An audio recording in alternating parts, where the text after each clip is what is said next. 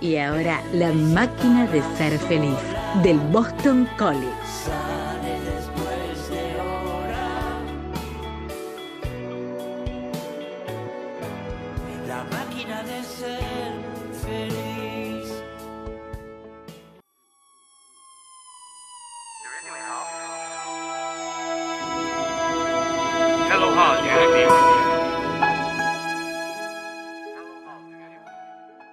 Hola, soy Manuel Gómez y bienvenidos a La Máquina de Ser Feliz. Hoy en nuestro episodio 19, tras un fin de semana muy feo y lluvioso, le ponemos la mejor cara al arranque de semana para encararla de la mejor manera posible.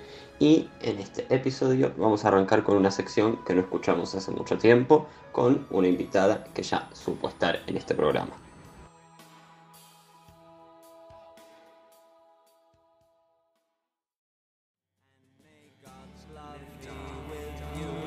Porque a todos nos da curiosidad. Porque siempre está bueno ir más allá. Animate y escucha Brujillizas.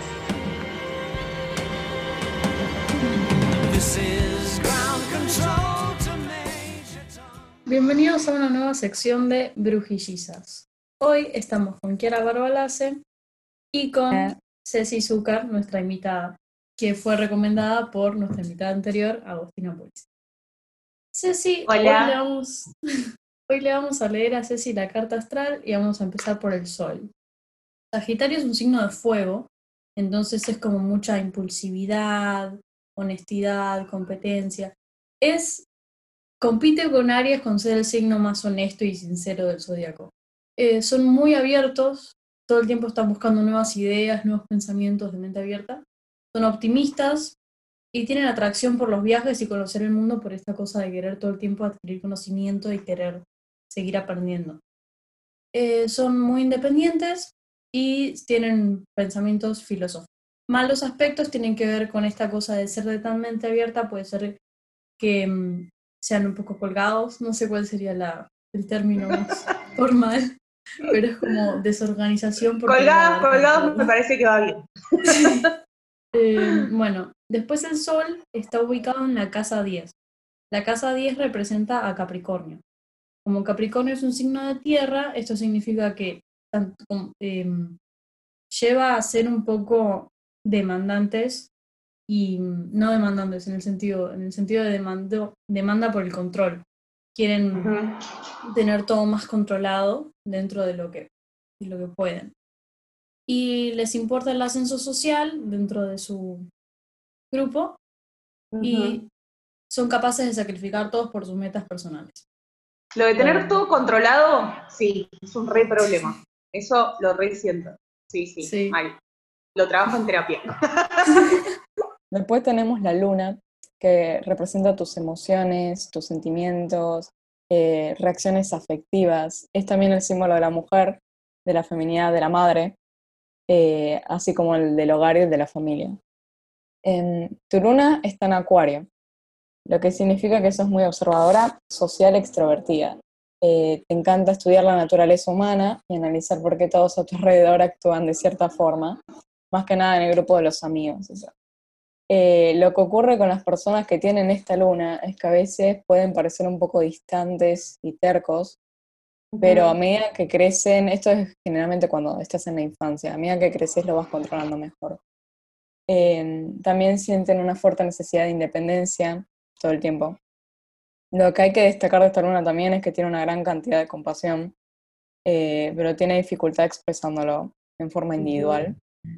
Eh, tu luna después está en la casa 12, que es la de Pisces, por lo que no revelas tanto su- tus sentimientos y emociones con facilidad, pero esto es porque cuando alguien nace con la luna en la casa 12, eh, nace con las emociones enclaustradas, entonces eh, subconscientemente vas a ser siempre reservada y tendés a guardarte para vos misma lo que Ujú. considerás que tiene que ser privado, ¿no?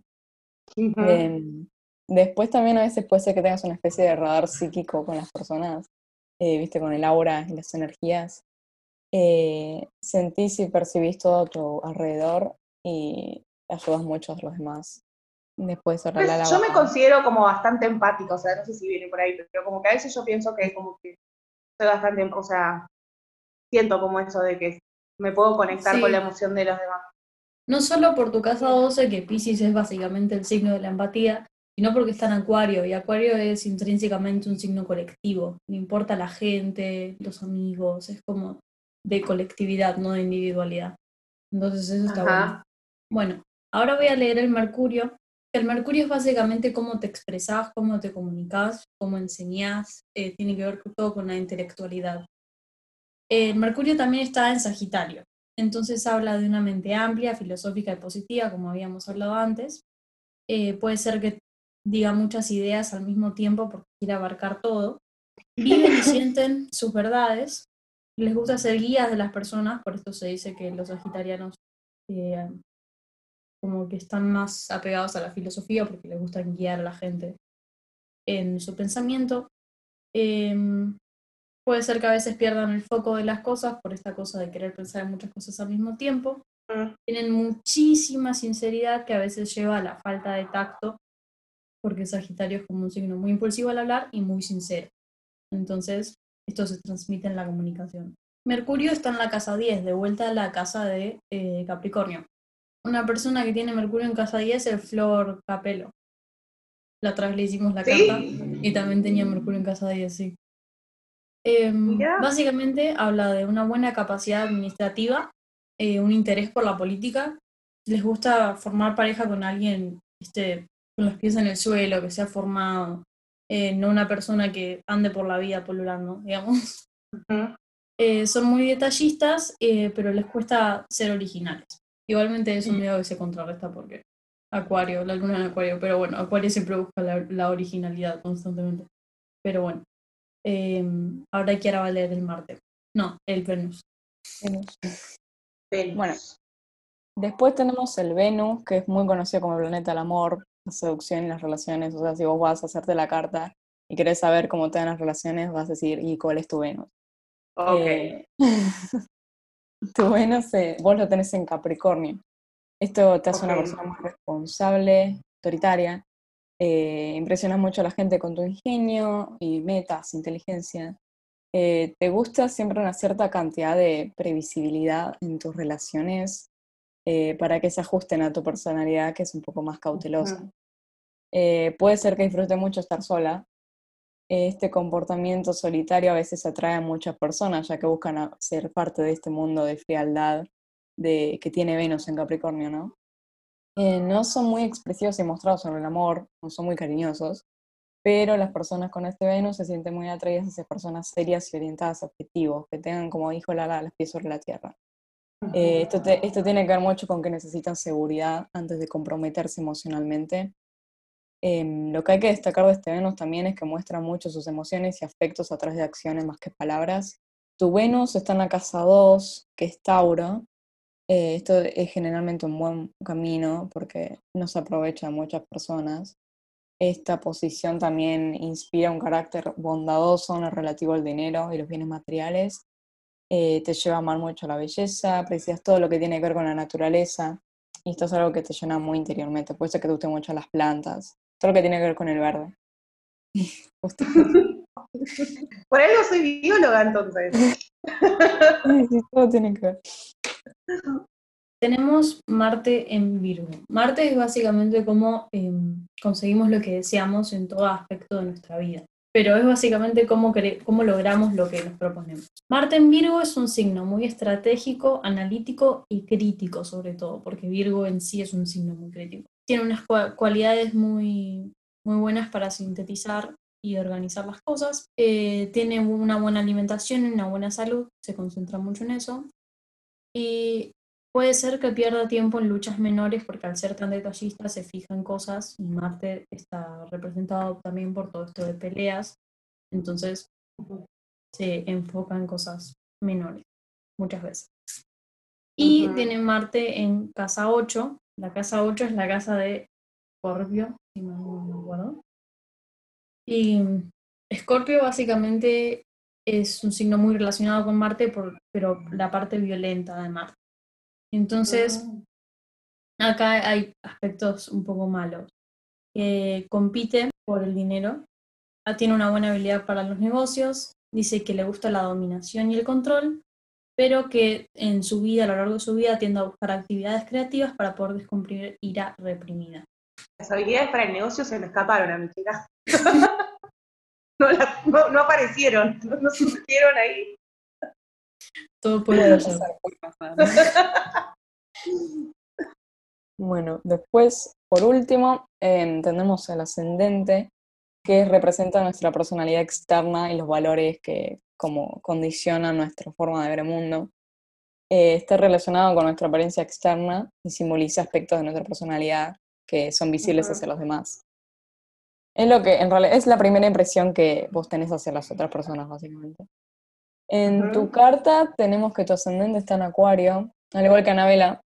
Eh, y pasa lo mismo que antes, como habíamos dicho en el programa anterior. Este ascendente te hace una persona original, inspirada con muchos deseos, independiente. Eh, te lleva a ser muy estructurada también, madura, temprana reflexiva. El desafío de este ascendente está en ganar movilidad en la vida, porque tiende a ser a veces muy rígido y tenso con ciertos aspectos. Eh, es un ascendente creativo, intuitivo, eh, vive en una lucha eterna entre lo reflexivo y lo intuitivo. Eh, podés llegar a tener mucho talento con todos los temas que tienen que ver con la investigación y las ciencias en general. Eh, a- te atrae todo lo distinto, diferente, poco convencional. Eh, son personas tildadas siempre de, de a veces testarudas o excéntricas o solidarias también. Obviamente hay muchísimas más cosas que nosotras no llegamos a leer porque si nos pusiéramos a analizar toda la, la carta estaríamos tres horas. Pero básicamente sería lo más superficial. No sé, ¿qué te pareció? ¿Te sentiste identificada? Eh, sí, me sentí identificada con muchas cosas de las que dijeron. Eh, como claro, ¿viste? a veces uno piensa en los signos y es como, bueno, tu signo, Sagitario. Entonces es como que hay cosas que encajan y hay cosas que no. Pero claro, cuando lo vas desglosando como planeta a planeta, es como, claro, está bien. Como que con otros aspectos empezás a encontrar, sí, de una, un montón de cosas que me identifico. La que posta no me identifiqué fue con lo de eh, competir por el dinero y la habilidad para los negocios. Esa fue la única cosa que dije, ahí no me, esa, esa no me vi, Sí, pero, pero digo, me parece que también es como bastante normal que no sea todo como tan lineal, Sí, ¿no? también Eh, existen los aspectos, entonces ahí puede ser que influya, pero no lo llegamos a analizar. No, es que eso, sí, debe ser larguísimo poder hacer todos los aspectos que deben estar teniéndose que tener en cuenta para la carta completa. Sí, Así que no, pero nada, me re gustó. Además estaba como, tenía ganas de, de participar de esta sección. Así que gracias por tomarse el trabajo de hacer mi carta. No, gracias a vos, Ceci, por participar. Y te queríamos preguntar por último, ¿a quién nominás para la próxima sección? ¿A quién no estoy pensando quiénes no estuvieron? Estuvieron Eh, eh, Anabela, Ulises, Flor y Agos. ¿A vos? y vos. Y yo. Ah, es verdad. A ver, podría ser Ezequiel, que no participa en muchas secciones, me parece que es momento que participe. Em, después, Georgina. Georgina, me re gustaría la carta de Georgina, Georgina. sí. Georgina me gustaría mucho. La voy a nominar a Georgina. Buenísimo. Sí. Georgina debe ser de Géminis o de Cáncer, hija. Pero bueno, de De una. Géminis. Es Lara. Muchísimas gracias por participar y volvemos con conducción.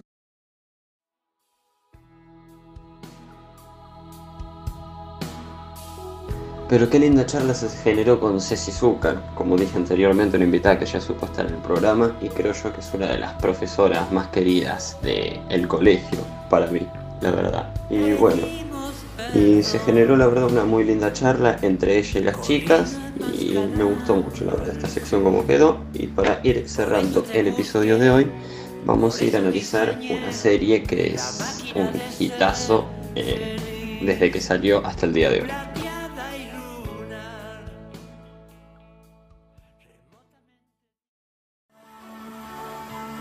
Me comí la peli, un lugar donde empacharse de opiniones tiene su privilegio.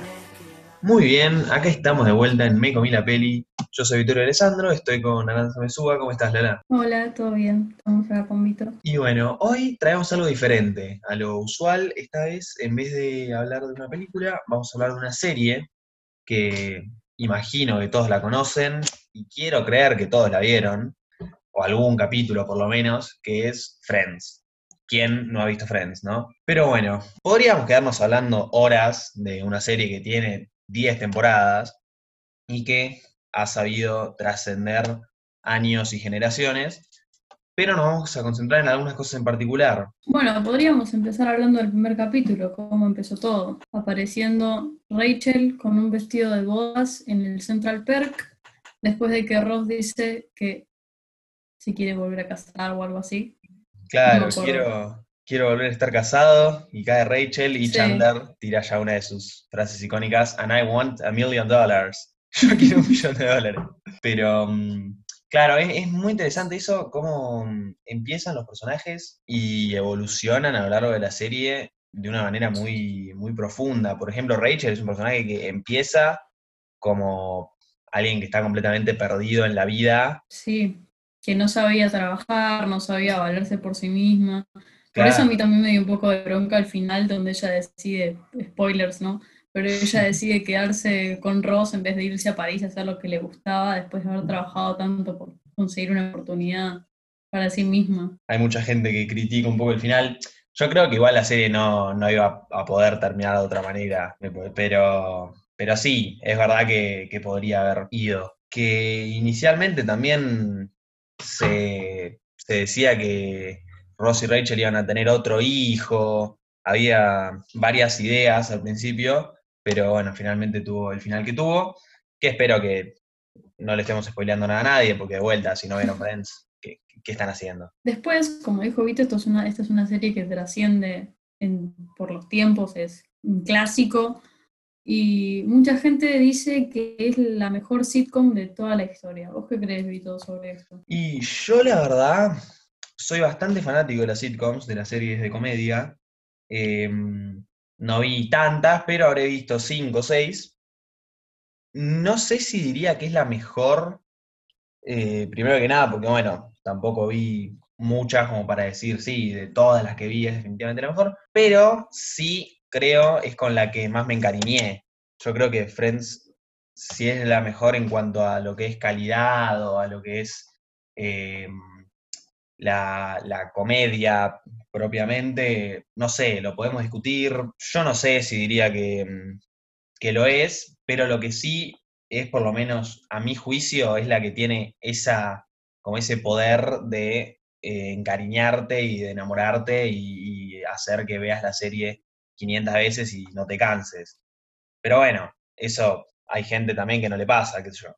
¿Vos qué opinás? Sí, yo estoy de acuerdo. Eh, para mí Friends es un clásico, hay muchísima gente recontra, re fanática que nos debe estar escuchando, pero no sé si la calificaría como la mejor sitcom de todos los tiempos. Sí me parece que estuvo muy bien organizada, que logró tener una buena storyline, como los personajes pudieron desarrollarse bien, no hubo ningún agujero.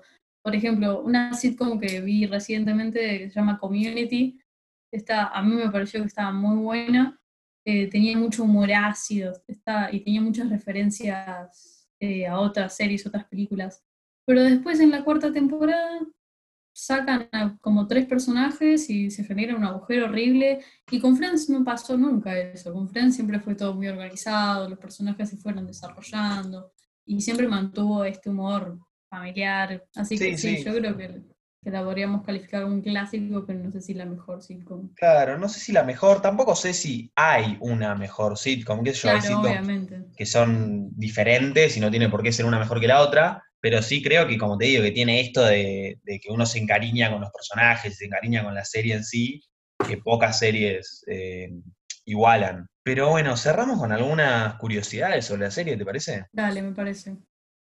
Bueno, una, por ejemplo, es que David Schwimmer, el actor que interpreta a Ross, al principio no quería eh, participar en Friends porque no quería participar en ninguna sitcom. Él había empezado a filmar una sitcom que finalmente no salió y parece que el trato que recibió fue muy malo y que no le gustaba, entonces dijo, nunca más voy a participar en una sitcom, pero después lo llamaron para Friends diciéndole que el personaje de Ross lo habían pensado en base a una audición que él había hecho antes de decidir que no iba a participar nunca más en sitcoms, y los productores habían hecho el personaje de Ross para David Schwimmer.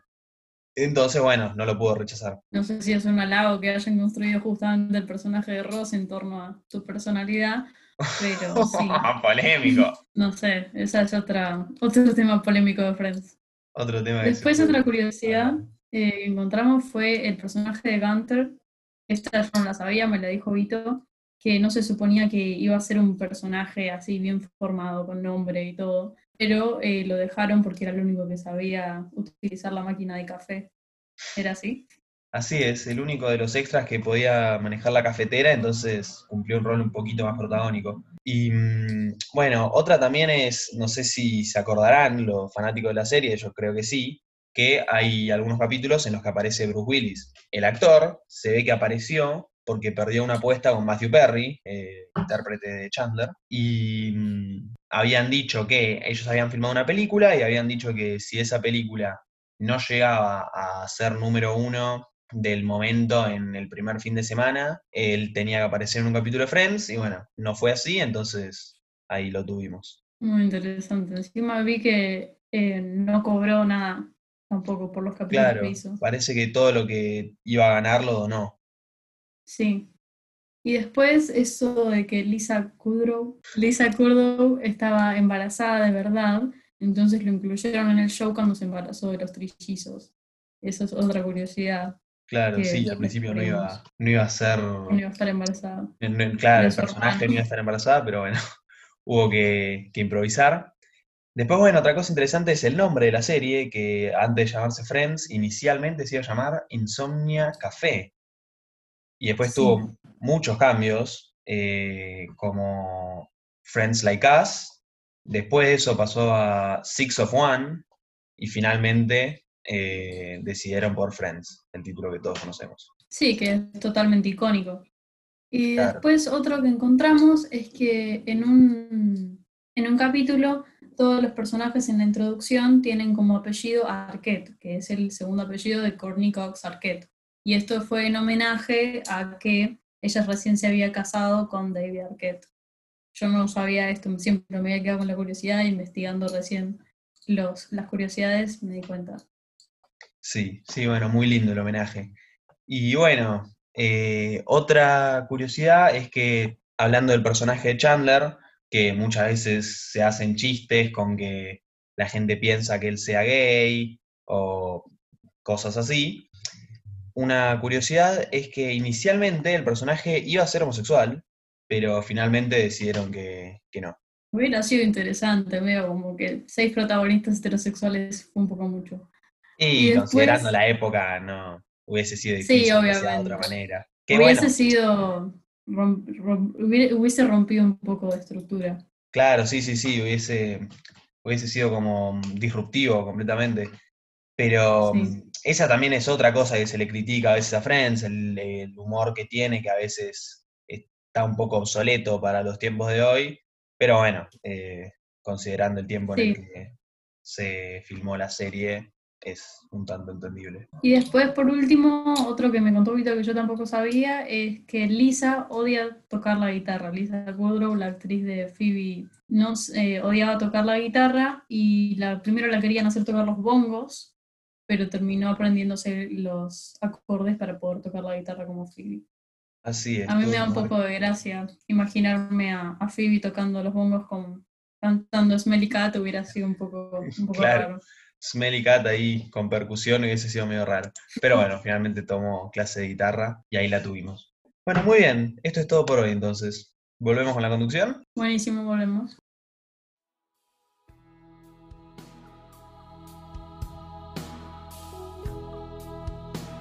Y bueno, esto ha sido todo por hoy. Tengo que confesar la verdad que creo que soy una de las pocas personas que nunca se sentó en su sillón o se tiró a la cama a ver Friends de principio a fin. Algún que otro capítulo suelto, suelto tengo que decir que sí lo he visto, pero completa la serie, la verdad, yo no soy de los que la vio. Y nada, recordarles que nos siguen en Instagram como arroba la punto máquina de ser feliz, en YouTube como la máquina de ser feliz y en Spotify también como la máquina de ser feliz. Los miércoles subimos videos a YouTube, los viernes se hacían vivos, ahora no sabemos qué pasa. Y los domingos se sube el Te lo resumo así nomás a nuestra cuenta de Instagram. Desde ya muchas gracias. Sabemos que este ha sido un episodio distinto, ya que estuve solo en la conducción, pero no pasa nada, hasta el lunes. Sola, sale después de hora.